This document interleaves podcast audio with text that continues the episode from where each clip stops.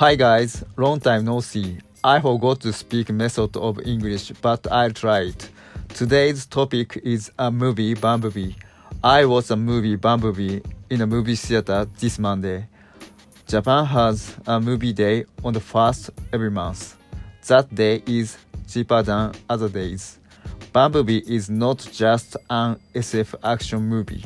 I had an impression of human drama. This movie heroine Hailee Steinfeld is so cute. She has brave and expressive. His partner Bumblebee has a charming. She sings a movie theme song.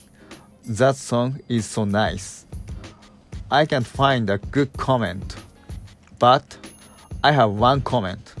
This movie director is not Michael Bay. It is a good point. It doesn't my explosion. This movie is definitely good. You should watch a movie Bumblebee.